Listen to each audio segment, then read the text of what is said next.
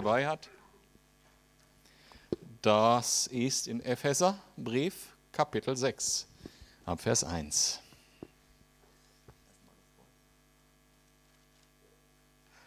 Das Ding ist schwer. Also, ab Vers 1. Ihr Kinder, gehorcht euren Eltern. So möchte es der Herr, dem ihr gehört. So ist es gut und richtig. Ehre deinen Vater und deine Mutter das ist das erste Gebot, das mit einer Zusage verbunden ist. Mit der Zusage, dann wird es dir gut gehen und du wirst lange auf dieser Erde leben. Und ihr Väter, verhaltet euch euren Kindern gegenüber so, dass sie keinen Grund haben, sich gegen euch aufzulehnen. Erzieht sie mit der nötigen Zurechtweisung und Ermahnung, wie der Herr es tut. Ihr Sklaven, gehorcht euren irdischen Herren. Dient ihnen mit ehrerbietigem Respekt und aufrichtigem Herzen, als wäre es Christus selbst, dem ihr gehorcht. Arbeitet nicht nur, wenn man euch dabei beobachtet, als ginge es darum, Menschen zu gefallen. Macht euch vielmehr bewusst, dass ihr Sklaven von Christus seid und tut mit ganzer Hingabe das, was Gott von euch möchte. Erfüllt eure Aufgaben bereitwillig und mit Freude, denn letztlich dient ihr nicht Menschen, sondern dem Herrn. Ihr könnt sicher sein, dass jeder, der Gutes tut, vom Herrn dafür belohnt wird. Ob es sich nun um einen, ob es sich nun um einen Sklaven handelt oder um einen freien Menschen. Und ihr Herren, behandelt eure Sklaven nach demselben Grundsätzen. Versucht nicht, sie mit Drohungen einzuschüchtern. Denkt daran, dass es einen gibt, der sowohl ihr Herr als auch euer Herr ist. Er ist im Himmel und er ist ein unbestechlicher Richter. Ja, so erzähle ich euch mal ganz kurz von mir. Ähm, viele von euch kennen mich nicht so gut. Ähm, ich will jetzt sozusagen meine Credentials für diesen Text äh, euch wiedergeben. Ähm, Credentials kennt ihr, oder? Ja. Ja, also zum einen bin ich selber Kind gewesen. Damit fängt das schon mal an. Das fing bei mir an 1969. Ich habe vor kurzem Geburtstag gehabt, in Runden, wie ihr ausrechnen könnt. Ähm, zum anderen habe ich, ähm, habe ich selber vier Kinder im Alter von 14 bis 18 Jahre. Und ich würde sagen, mit Gottes Gnade ich möchte da nicht die Credentials sozusagen auf meinen Schulterklappen äh, ausladen, äh, sondern mit, mit Gottes Gnade sind meine Kinder auf einem guten Weg. Äh, sind resilient, stürzen sich nicht in dumme Sachen rein, ähm, wissen, dass sie geliebt sind von ihren Eltern und von Gott und sind auch mit Jesus unterwegs. Ähm, das ist Gnade und das ist die eine Seite von dem, um was es heute geht, Eltern-Kindern-Beziehung. Und ich möchte ein bisschen auf Erziehung eingehen und besonders auch auf Punkte, die heutzutage, wenn man sie diskutiert, ähm, strittig oder kontrovers diskutiert werden. Und dann ähm, das Thema ähm, Sklaven. Ich habe keine Sklaven. Ich war auch noch nie Sklave. Nun ist es aber so, dass äh, ich in einer äh, Arbeitnehmer-Arbeitgeber-Beziehung schon mehrfach war. Und sowohl als Führungskraft, also ich war 17 Jahre Führungskraft in vielen verschiedenen Größen von Unternehmen, in verschiedensten Positionen. Und äh, eben als Führungskraft ist man in der Regel ja selber auch Arbeitnehmer, also ich kenne da auch beide Seiten. So, das ist die Vorrede. Eigentlich war ich länger Arbeitnehmer wenn man die Zeit an der Uni mitrechnet, wo ich auch angestellt war. Also, oh, ich arbeite schon lange. So, jetzt nochmal kurz zurück auf unseren Text. Äh, Epheserbrief. Wenn wir äh, den gesamten Kontext uns nochmal in Erinnerung rufen, geht es zuerst im, im Epheserbrief um unsere Identität äh, in Christus. Alles, was wir tun, nicht tun äh, und mit welchen Haltungen und aus welchen Gründen wir es tun, soll eigentlich in unser, oder wird bestimmt durch unsere Identität. Egal, wo wir sie suchen. Ne? ist ja klar. Also wenn ich jetzt ähm, früher in meiner Identität als Autonomer unterwegs war, dann hat das mein Verhalten irgendwie bestimmt. Ne? Dann habe ich bestimmte Kleidung getragen, bestimmte Haarfrisur gehabt und habe mich auf Demos entsprechend verhalten. Ähm, und bin da überhaupt erst hingegangen und so. Also Identität oder woraus ich meine Identität ziehe, das bestimmt, was ich tue, wie ich lebe. Und deshalb äh, fängt dieser Brief damit an, mit deiner Identität und die ist in Christus, wenn du äh, erlöst bist. Und sagt dann, wenn du das deine Identität ist, dann lebst du entsprechend, nämlich du lebst im Licht, in der Wahrheit Gottes und du lebst aus dem Heiligen Geist, äh, mit dem du täglich erfüllt werden solltest. Und welche Auswirkungen hat das jetzt? Wenn du die Identität in Jesus hast, im Licht lebst und mit Heiligen Geist erfüllt lebst. Es hat unter anderem die Auswirkung, dass wir uns einander unterordnen. Ganz wichtiger Satz im Epheserbrief, ganz problematischer Satz für die menschliche Natur. Ja, weil, äh, wenn ich den dekomposiere, diesen Satz, also auseinandernehme, heißt das, ich muss mich jemandem unterordnen. Ganz schwierig, ganz schwierig. Ja. Aber ich werde euch gleich sagen, warum dieses Unterordnen eigentlich was anderes ist als das, was wir empfangen, wenn wir das Wort hören. Und dann, ne, und das ist jetzt hier einfach, das geht von Abstraktionsniveau zu Abstraktionsniveau runter. Also Identität, im Lichtleben, mit Heiligen Geist erfüllt werden, ordnet euch einander unter. Und was heißt das jetzt konkret? Und dann äh, lesen wir dann in Kapitel 5, das heißt in der Gemeinde, dass wir alles dran setzen, uns gegenseitig zu ermutigen und aufzuerbauen, zum Beispiel. Und das heißt unter anderem, ne, das ist keine Vollständigkeit, also auch die anderen Sachen, über die wir jetzt reden, nicht. Äh, die Themen Erziehung bzw. Eltern-Kind-Beziehung und Job, da werde ich ein bisschen detaillierter drauf eingehen und erweitern um diesen Text drumherum. Dann haben wir das Thema gehabt, wie ordnen sich Frauen unter, indem sie die Männer ehren. Ähm, wie, wie ordnen sich die Männer unter? Indem sie die Frau, ihre Ehefrau so lieben, wie Christus die Gemeinde geliebt hat und alles tun für ihr Wohl. Selbst das Leben hingeben. Und jetzt kommen wir zu dem Thema der Kinder. Da heißt es, ihr ordnet euch unter, indem ihr gehorcht. Und zu den Sklaven, ihr ordnet euch unter, indem ihr einen guten Job macht.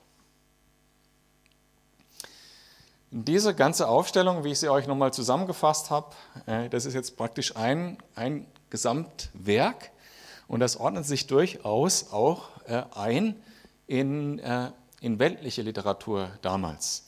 Aristoteles hat auch über diese Themen geschrieben zum Beispiel. Und ähm, damals nannte man das ähm, ähm, Bearbeitung der Hauszucht auf Deutsch übersetzt. Ja? Also was ist die Rolle von wem in der Gesellschaft, insbesondere in einem Haus? Und ähm, da wurde eben diese, diese, wie Aristoteles zum Beispiel darüber geschrieben hat und andere Schreiber damals, das wurde kom komplett adressiert an den Hausherr, weil der war verantwortlich für die Hauszucht. Ja? An den Ehemann, Vater, Geschäftsführer der Hausfamilie und der Führer der Sklaven sozusagen. Und der, dessen Aufgabe war, dass dieses Haus gut geführt wird und er hat es getan, indem er äh, eben Führungsmaßnahmen ergriffen hat, Belohnung, Vorbild äh, war, aber vor allem und im Wesentlichen durch Strafe. Das ist äh, ordentlich ausgeführt in so mancher Literatur, welche Strafen für was und äh, wie weit man gehen soll und so weiter. In diesem Kontext steht jetzt dieser Text. Also alle anderen drumherum haben darüber geschrieben, wie kann ich andere unterordnen? Wie kann ich mich oder wie kann ich mich selber zur Führungskraft machen und die anderen unterdrücken? Das war der Kontext der Literatur dieser Zeit. Und im Wesentlichen, wie gesagt, Strafe als Mittel, das hinzukriegen. Damit mein Haus in Ordnung ist, muss ich viel strafen. Welches Prinzip steckt äh, hinter Strafe? Also wie wirkt Strafe, wenn ihr mal so nachdenkt? Durch was bewirkt Strafe irgendwas? Durch Angst, genau. Dadurch die Angst, wieder bestraft zu werden. Dadurch wirkt Strafe. Das ist leider auch das Bild, was viele Menschen von Gott haben. Er sitzt da oben irgendwo und guckt auf dich und mich runter. Und wenn ich meine Predigt heute nicht gut genug vorbereitet habe, dann geht es sofort wusch. Ja, sobald du die kleinste Kleinigkeit falsch machst, hat Gott nichts Besseres zu tun, als sofort dich zu bestrafen. Und er wacht genau darüber, was du richtig und falsch machst. Und es wird sich sofort, also ne, ihr kennt ja auch die Sprüche, die man so, also das ist sein einzige, einziges Business ist, dir eins auszuwischen, wenn du was falsch machst. Und das Bild haben viele Menschen von Gott. Und so war auch die Führungskraft, also damals geschichtlich, tatsächlich belegt. Ja. Gesetzlichkeit ist sozusagen das Ergebnis. Ne? Der hat dir ein paar Regeln gegeben und sobald es nicht passt, gibt es Ärger. Wow, ein Glück ist Gott nicht so.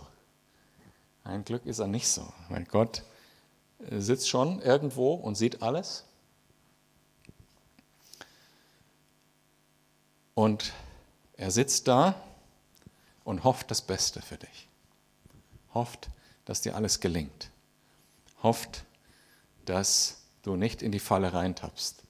Und wenn, er, wenn es passiert ist und du mit ihm in Kontakt stehst und in Demut mit ihm stehst, dann wird er alles tun. Und selbst wenn nicht, kann ich auch schöne Geschichten erzählen von meiner Zeit, bevor ich gläubig war. Selbst wenn nicht, ist Gott so gnädig, dass er dir nicht alle Konsequenzen deiner Sünde aufbürdet und dass er dir vergibt. Gott liebt dich, der hat wirklich das Beste für dich im Sinn. Und wir hören da gleich nochmal davon. Gott ist also anders. Er, reagiert, er regiert nicht durch Strafe, sondern er regiert durch Gnade.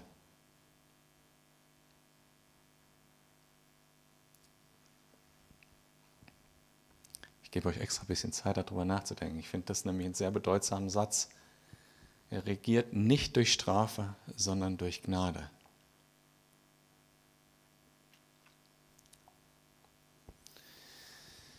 Und er tut das, indem er seine Macht, die er tatsächlich hat, nicht gebraucht. Das nennt man Sanftmut. Das war die Natur Jesu. Und er tut das aufopferungsvoll, mit allem, was er hat. Er will, dass dir dein Leben gelingt. Er will dir immer wieder aufhelfen. Das ist Gott und so regiert er. Und die Welt regiert in der Regel anders über Angst. Angst ist ein krasses Thema. Ne? Angst wirkt halt relativ direkt und stark. Wenn du jemanden Angst machen kannst, hast du schnell Macht über eine Person. Kann man auch übrigens im Arbeitsleben sehr schön beobachten. Du brauchst in einer Gruppe von durchaus intelligenten und nicht schwachen Menschen nur einen, der den Bully spielt und schon funktioniert nichts mehr. Und funktioniert nichts mehr. Keiner hat mehr den Mut, das Richtige zu machen. Keiner hat mehr den Mut, was auszuprobieren. Und so weiter. Und ich habe es gerade gesagt, Gott regiert nicht so. Gott regiert nicht über Angst.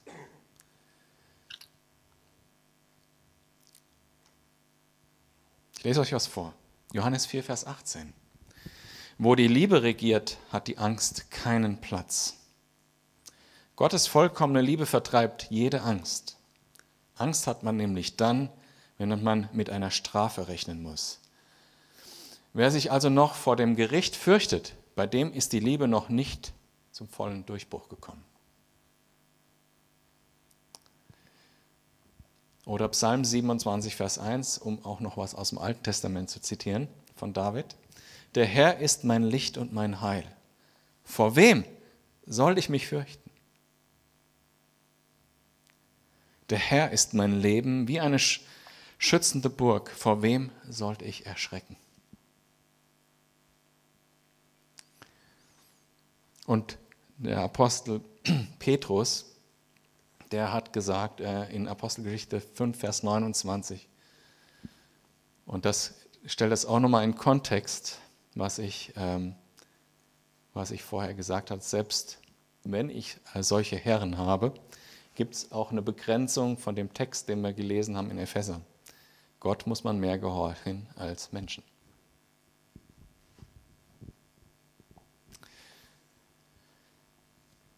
Und Jesus hat vieles verändert in der Geschichte. Ich meine, wir sitzen hier, haben Freiheit, wir reden über Menschenrechte. Menschenrechte gäbe es nicht ohne die Lehre von Jesus.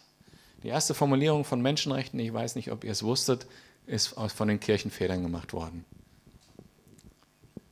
Im Jahr 300 Batsch irgendwas. Ne? Und berufen haben sie sich auf ähm, die Schöpfung, das jeder Mensch, jeder Mensch, egal welche Farbe, welches Geschlecht, egal ähm, was sonst noch so, wie man Menschen unterscheiden kann, jeder Mensch ist nach dem Ebenbild Gottes geschaffen. Darauf haben sie sich berufen und darauf fußt die gesamte Lehre von den Menschenrechten und auf nichts anderes. Und hier hat Jesus wieder mal einen Unterschied gemacht, wenn wir über die Beziehung im Haushalt reden, über die Hauszucht.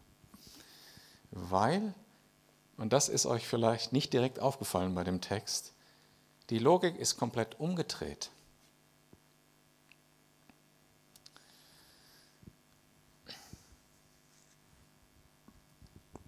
Im Epheserbrief steht nicht, wenn du der Hausherr bist, musst du dafür sorgen, dass sich alle dir unterordnen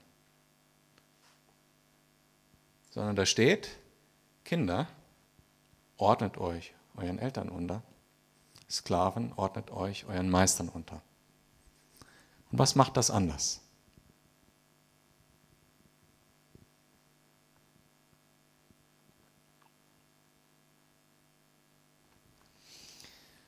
Es geht hier nämlich um eine Freiwilligkeit, das zu tun.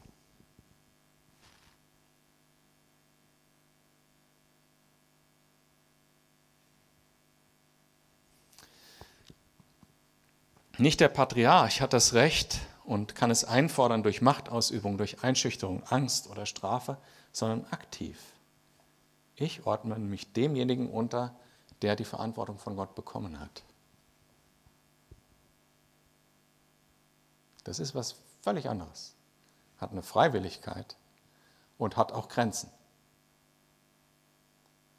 Nämlich die, die ich vorher genannt habe. Man muss Gott mehr gehorchen als den Menschen und hat auch Grenzen an anderer Stelle. Da komme ich gleich noch zu. Und noch krasser, und das ist vielleicht noch revolutionärer als diese Umkehrung des Prinzips, sagt er zu dem Patriarch, also in Rolle des Ehemanns, und du sollst dich auch deiner Frau unterordnen und dich für sie aufopfern.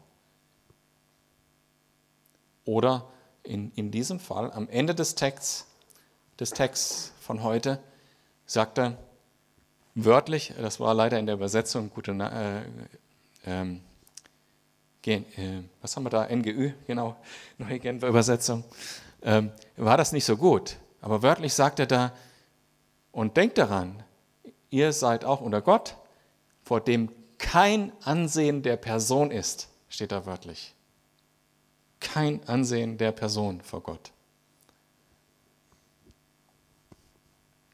Krass und revolutionär im Prinzip, auch für diese Zeit damals. Und der ganze Abschnitt, wo es darum geht, fängt an mit dem Satz, ordnet euch einander unter und endet damit und denkt daran, jeder steht vor Gott, vor dem kein Ansehen der Person ist. Das war revolutionär, zusammen mit dieser Umkehrung.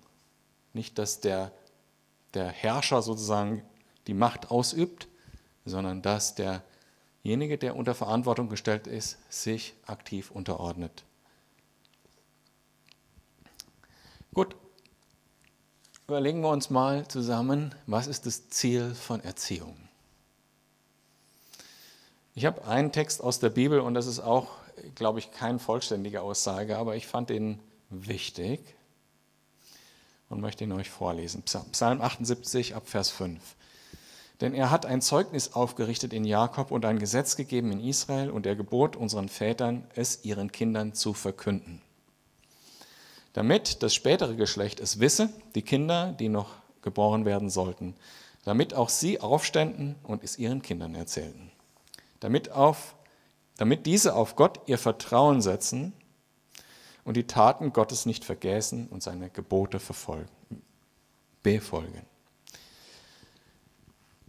Ja, also ich denke, und das war für mich oder ist auch für mich als Vater das Wichtigste, dass meine Kinder Gott vertrauen lernen. Und da gibt es einen krassen Aspekt, nämlich, dass sich Gott in einer seiner Personen selber Vater nennt. Das bedeutet, dass ich, wenn ich selber in der Rolle des Vaters bin, Lehrer bin, anderen zeige, wie Gott ist oder eben nicht. Wenn ein Kind einen Vater hat, der ähm, sich nicht kontrollieren kann, sage ich mal allgemein, was denkt dieses Kind, wenn es erwachsen wird, wenn es die Bibel liest und den Namen oder die Rolle Vater liest? Klar. Also lesen wir nochmal den ersten Vers in zwei verschiedenen Übersetzungen.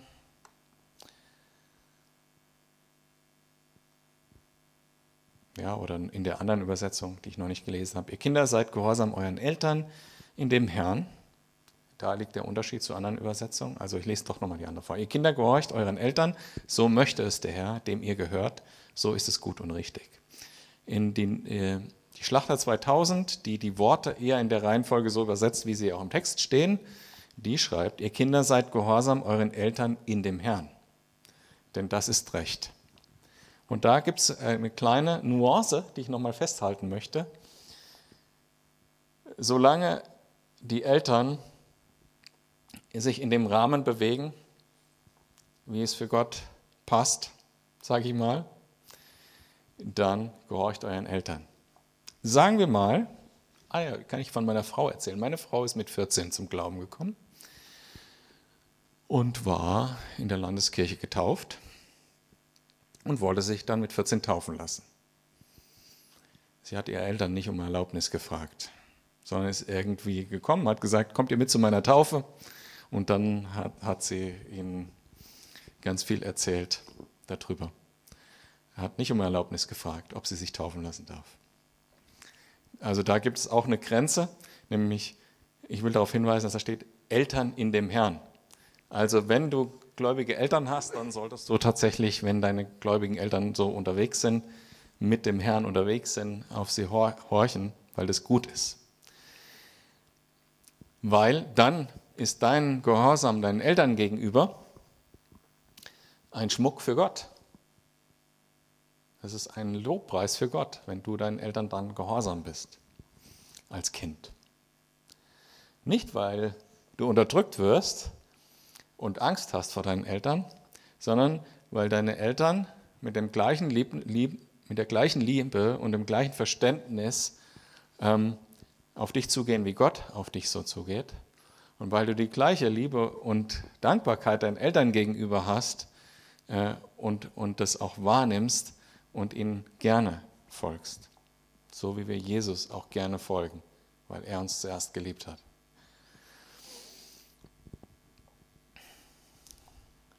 Vers 2, Ehre deinen Vater und deine Mutter, das ist das erste Gebot, das mit einer Zusage verbunden ist.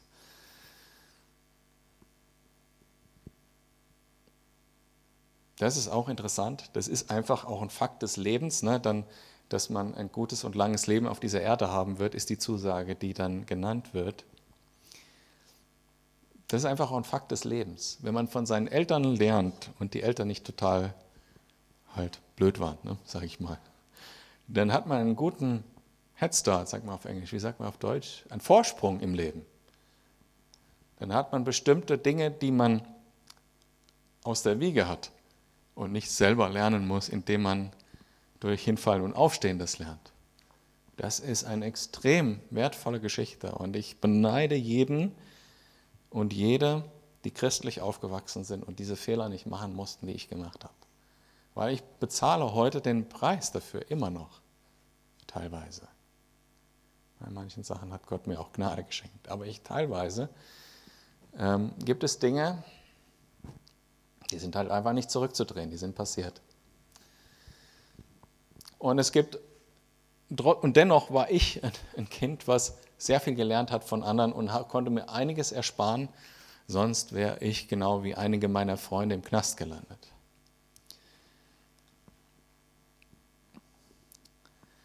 Die Menschen damals zu Jesu Zeiten haben übrigens dieses Gebot, wir unterteilen ja die zehn Gebote in die Gebote für Gott und die Gebote für Menschen. Ne? Also da gibt es so, äh, sollst ähm, keine anderen Götter haben und sowas. Ne? Das so, da geht es um Gott und dann gibt es so die Geschichten, wie du sollst nicht, nicht stehlen und nicht lügen. Ähm, das ist so für Menschen. Dieses Ge äh, Gebot, du sollst Vater und Mutter ehren, betrachten die jüdischen Rabbis als ein Gebot für Gott.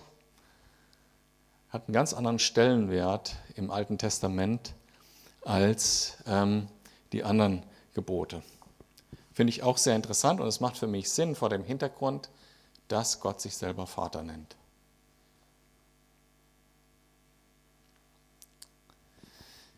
Ich kenne eine tolle Geschichte, ich wird jetzt doch knapp leider, aber die will ich euch gerne erzählen, weil sie mich so bewegt hat.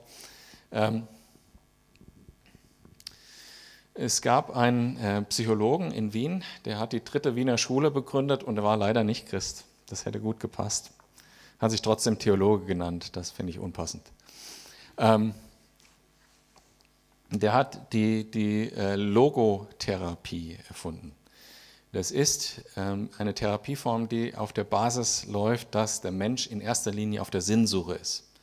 Soweit gehen wir d'accord. Ne? Der hat Folgendes erlebt der hat äh, seine Theorien angefangen und die wurden langsam bekannt und hatte dann äh, eine Einladung bekommen, nach Amerika zu gehen, eine Green Card bekommen. Und das war zu einem Zeitpunkt, wo damals in Österreich und in Deutschland die Nazis geherrscht haben.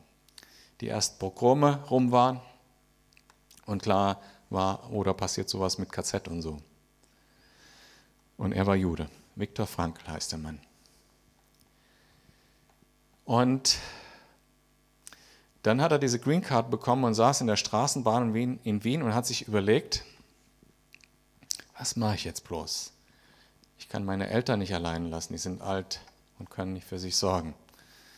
Und gleichzeitig habe ich die Chance, nach Amerika zu gehen, mein Leben zu retten und mein Kind, meine Logotherapie dort zur Reife zu bringen und bekannt zu machen. In dem Zwiespalt saß er und er sagt selber von sich, er sagte, er lebt nicht mehr, äh, das ist so eine Frage, da wünscht man sich ein Zeichen vom Himmel. Und tatsächlich saß er in dieser Straßenbahn und hat zu Gott gebetet, an den er nicht glaubt. Gib mir ein Zeichen. Dann kommt er nach Hause, der Vater öffnet ihm die Tür und er bemerkt sofort auf dem äh, Tischchen, wo, der, wo das Radio auch steht, einen Stein. er sagt, Vater, was ist das für ein Stein? Der Vater sagt, ich war heute Morgen spazieren um den Block und dieser Stein stammt von unserer zerstörten Synagoge. Ah, und warum hast du diesen Stein mitgebracht? Weil ich genau weiß, wo dieser Stein hingehört. Ah, wo gehört er hin, Vater? Er gehört dahin, wo, die, wo Mose mit den zehn Geboten, mit den zwei Tafeln dargestellt ist. Und es ist ein Stück aus den Gebotstafeln. Und ich weiß sogar, welches Gebot.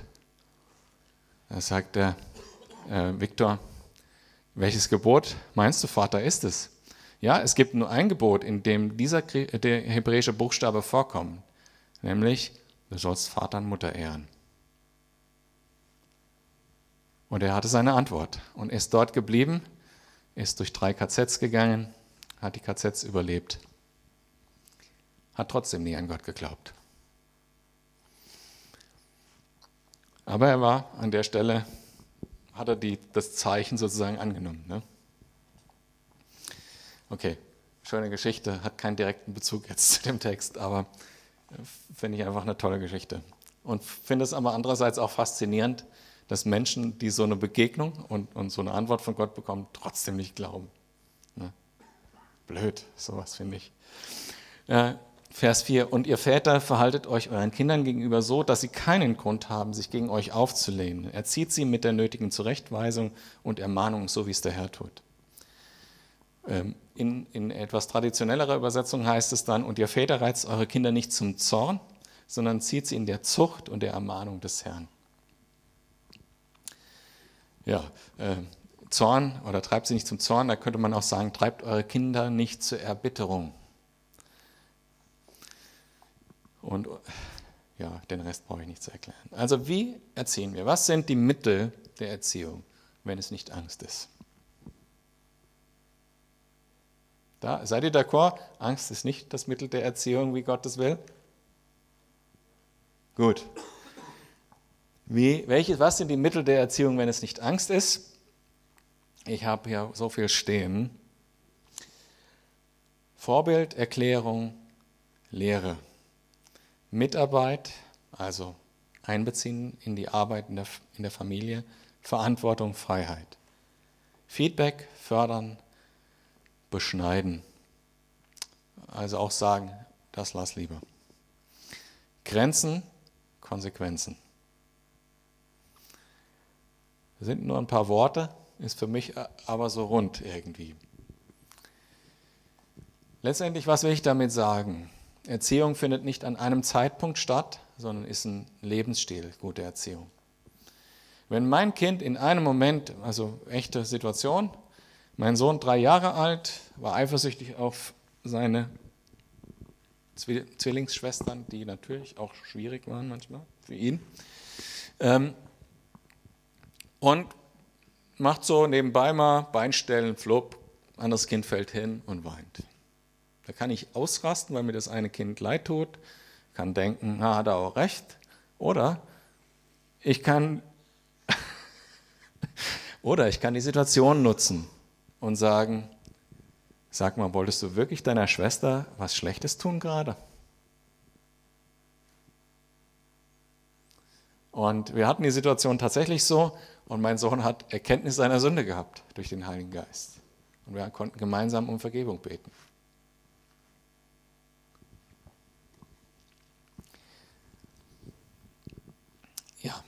und jetzt kommen wir zu dem Punkt, der äh, halt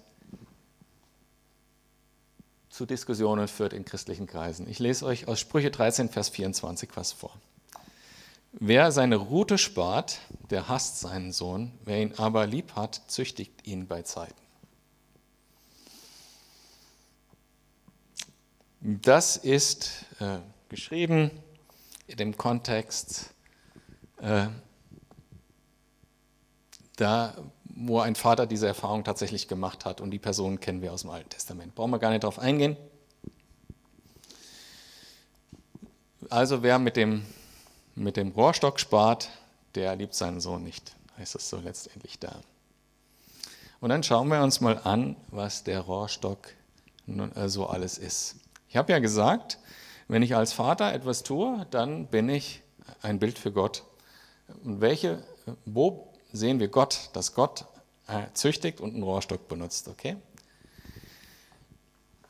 Da sagt Gott ja auch in dem Psalm zum Beispiel, ich werde ähm, jede Sünde, jede schlechte Tat heimsuchen mit dem Rohrstock. Ich werde meinen Zorn stillen mit dem Rohrstock, sagt Gott auch.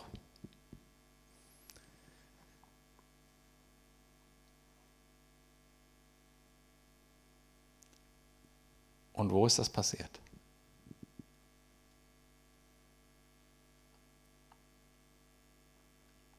Das ist am Kreuz passiert. Dass Gott jede Sünde bestraft hat.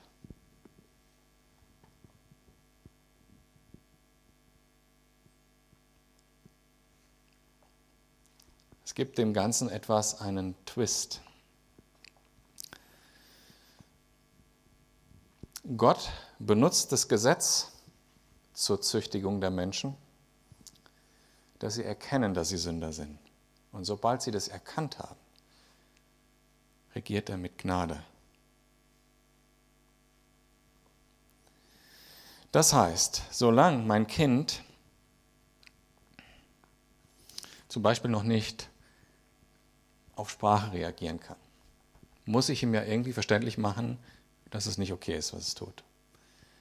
Das mache ich natürlich nicht, indem ich meinen Einjährigen im Rohrstock einüberziehe. Aber es ist schon auf irgendeine Art und Weise körperlich. Ich nehme die Hand weg oder, oder ähnliches. Ne? Also es ist auf eine gewisse Art und Weise körperlich. Und dann ist es durchaus denkbar, dass auch ein Konflikt mit einem Kind mal so eskaliert, auch wenn es älter ist, dass man nicht anders kann. Ja? Zum Beispiel, du gehst jetzt in deinen Raum, nein. Wenn, wenn die Art von Grenzen ziehen mit Konsequenz nicht mehr funktioniert, dann bin ich durchaus bereit, als Vater meinen Sohn ähm, in Schwitzkasten zu nehmen und in sein Zimmer zu bringen. Heute kann ich das leider nicht mehr. Brauche ich aber auch nicht, ja? weil ich habe das bei Zeiten getan. Und das sagt dieser Text genau.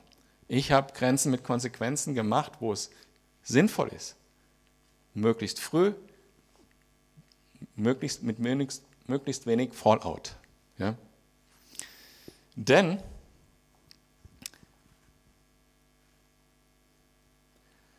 Gott warnt uns ja auch, also jeden, der irgendwie Macht hat, und besonders auch Väter. Ja, der Herr prüft den, der nach seinem Willen lebt, doch wer sich von Gott abwendet und Gewalt liebt, den hasst er aus tiefster Seele. Wer Gewalt liebt. Ne? Und da ist immer das Problem, wenn man darüber redet, dass auch Grenzen mit Konsequenzen körperlich sein kann, dass sofort dieses Bild von jemandem kommt, der Gewalt liebt. Ich hasse Gewalt. Ich, und ich hasse das, wenn ich meinen Sohn im Schwitzkasten, wenn ich meinen Sohn im Schwitzkasten in sein Zimmer bringen muss.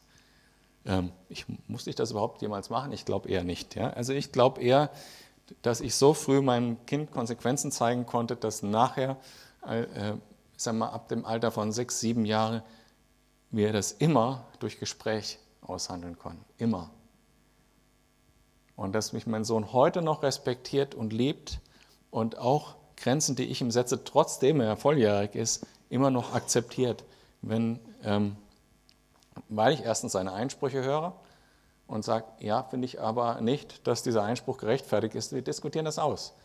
Und ich bin auch bereit, meine Meinung zu ändern, wenn er recht hat. Das weiß er.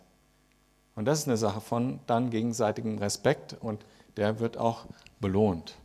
Ja, deshalb muss ich auch nicht mehr heute und musste ich auch nie wirklich ernsthaft jetzt den Stock benutzen oder äh, ihn im Schwitzkasten in sein Zimmer bringen. Ne?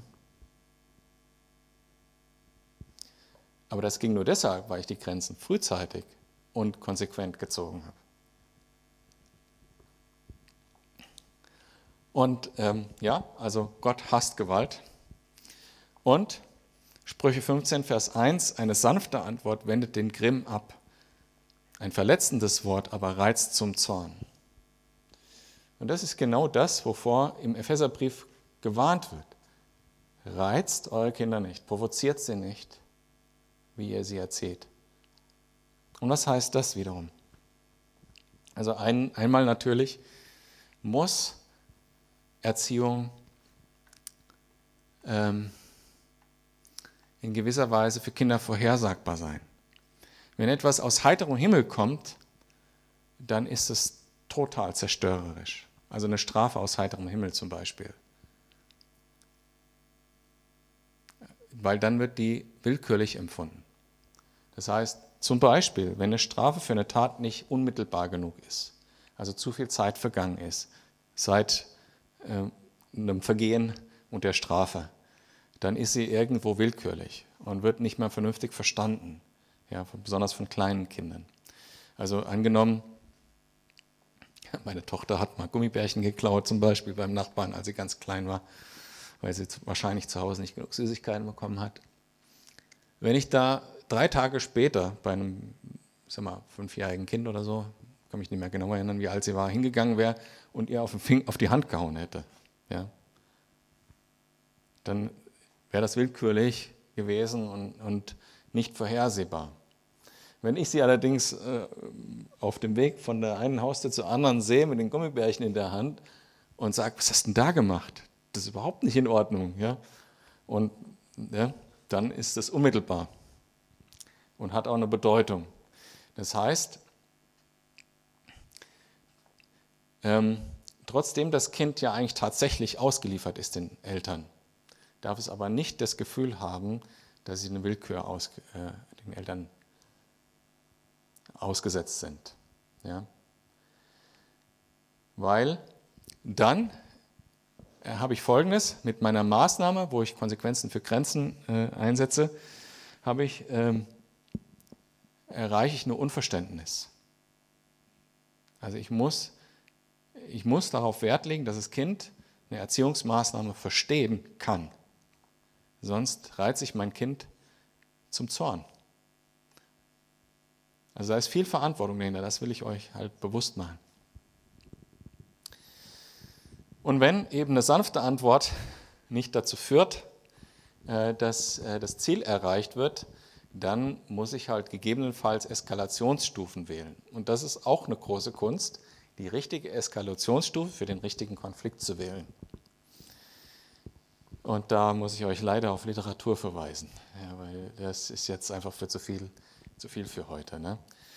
Ähm, jedenfalls, eine Bestrafung darf nie direkt passieren, äh, sondern muss, muss eine, eine, bewusste Verletzung von einer Ansage gewesen sein, was, was man vorher besprochen hat. Das heißt also, wenn das Kind das erste Mal klaut Gummibärchen, sagen, du weißt, das ist nicht in Ordnung, ich möchte nicht, dass du das machst, beim nächsten Mal gibt es Konsequenzen. Wenn es beim nächsten Mal passiert und ich erwische sie, dann heißt das, du wusstest das. Und dann kann man nochmal eine Eskalationsstufe äh, machen und sagen, das nächste Mal, wenn du das machst, kriegst du zwei Wochen überhaupt nichts Süßes zu Hause. Mal als Beispiel. Ne? Und so weiter. Ihr versteht das Prinzip dahinter. Ja. Oh, da gibt es noch so viel zu, zu sagen. Aber ich mache weiter. Ihr Sklaven gehorcht euren irdischen Herren, dient ihnen mit ehrbietigem Respekt und aufrichtigem Herzen, als wäre es Christus selbst, dem ihr gehorcht. Hier ist wieder das Gleiche wie mit den Kindern, äh, äh, dieses Umdrehen des Prinzips. Im Prinzip, wenn man es ganz genau liest, ist eine kleine Revolution da drin versteckt. Weil es im Prinzip sagt, in dem ganzen Text, du bist eigentlich frei. Und du darfst dich trotzdem, um Zeugnis für Jesus zu sein, deinem, Meister, deinem, deinem ähm, Sklavenherrn unterordnen. Das ist eine ganz andere Nummer und hat tatsächlich ja dazu geführt, dass Sklaverei irgendwann mal verschwunden ist, weil Menschen verstanden haben, jeder Mensch ist frei. Und sie haben es verstanden aus dem Wort Gottes.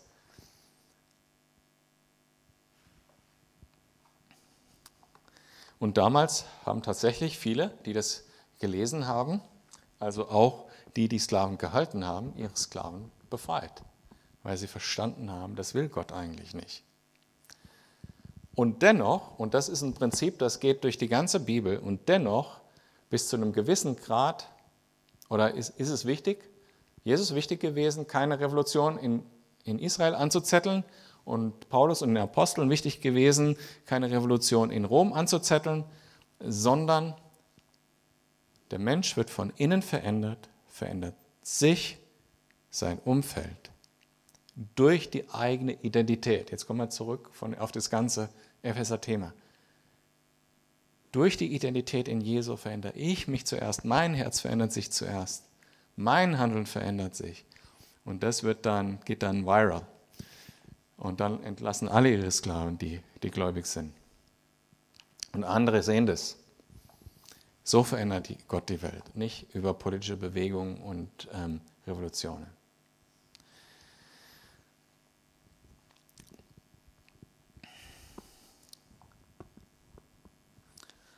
Andere haben es anders versucht. Es gab damals in der Zeit viele Sklavenaufstände und die waren in der Regel sehr blutig.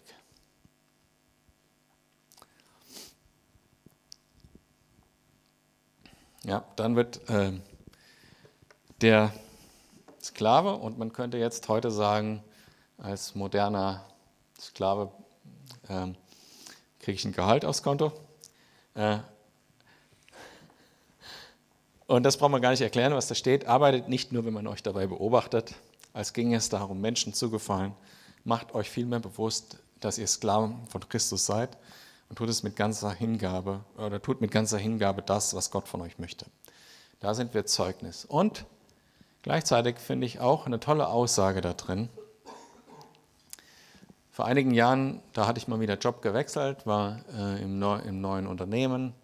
Äh, mein Job mein Chef damals, der saß in Wien, ich saß in Freiburg, der besuchte mich, wir lernten uns so kennen und äh, ich erzählte ihm, was ich sonst so mache und äh, vom Glauben her und so, habe ihm das Evangelium erzählt und so und dann sagt er zu mir, wie kannst du in so einem Job arbeiten dann?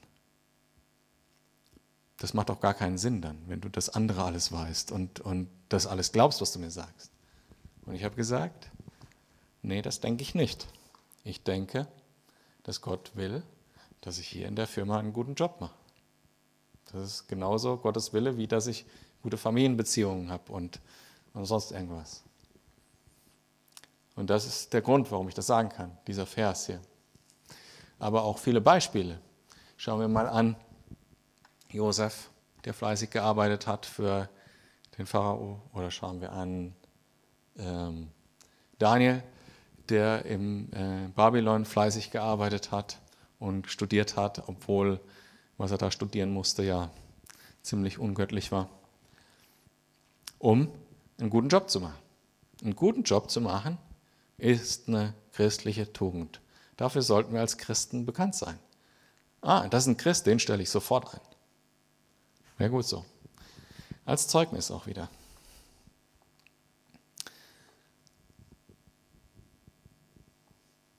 Und ein Sklave, der einem ungerechten, ungläubigen Herr, äh, Sklavenhalter äh, treu dient und einen guten Job macht, bereitwillig, da wird der aber fragen, hä, der ist ja ganz anders als die anderen. Ne?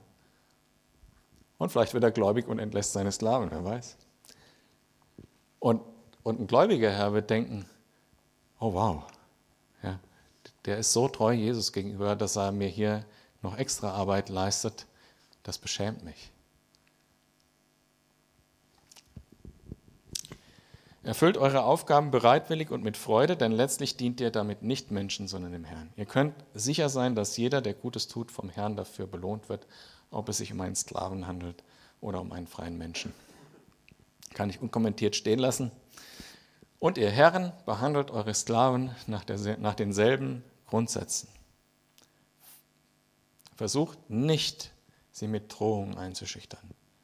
Denkt daran, dass es einen gibt, der sowohl ihr Herr ist als auch euer Herr. Er ist im Himmel und er ist ein unbestechlicher Richter. Bei ihm gibt es kein Ansehen der Person.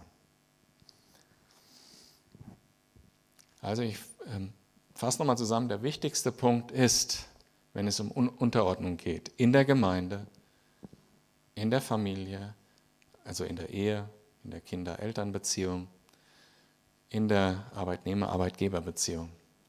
Wenn es um Unterordnung geht, dann geht es darum, freiwillig sich unterzuordnen. Nicht unter ein Joch gezwungen zu werden.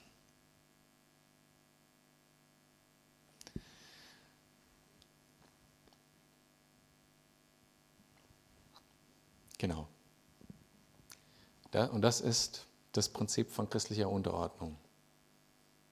Und das ist was Gutes, weil es Verheißungen mit sich bringt. In Bezug auf die Kinder zum Beispiel bringt es die Verheißung mit sich, wirst du ein gutes und langes Leben haben. In Bezug auf den Arbeitnehmer, Arbeitgeber bringt es die Verheißung mit sich, für alles, was du da bereitwillig tust, wirst du im Himmel belohnt werden. Finde ich krass. So, wir sind durch. Lang genug gedauert. Weiß hoffentlich die Gemeinde auch, dass ich die Gemeinde liebe, bedingungslos, egal wie es hier aussieht. Und meine Frau weiß es hoffentlich auch. Das ist die Basis von allem. Ohne das macht das alles andere keinen Sinn. Super. Danke für die Ergänzung und dass ich das jetzt nochmal so sagen durfte. Und deshalb habe ich auch folgenden Vers für den Segen ausgesucht oder folgende Verse auf Diskussionen und Gespräche.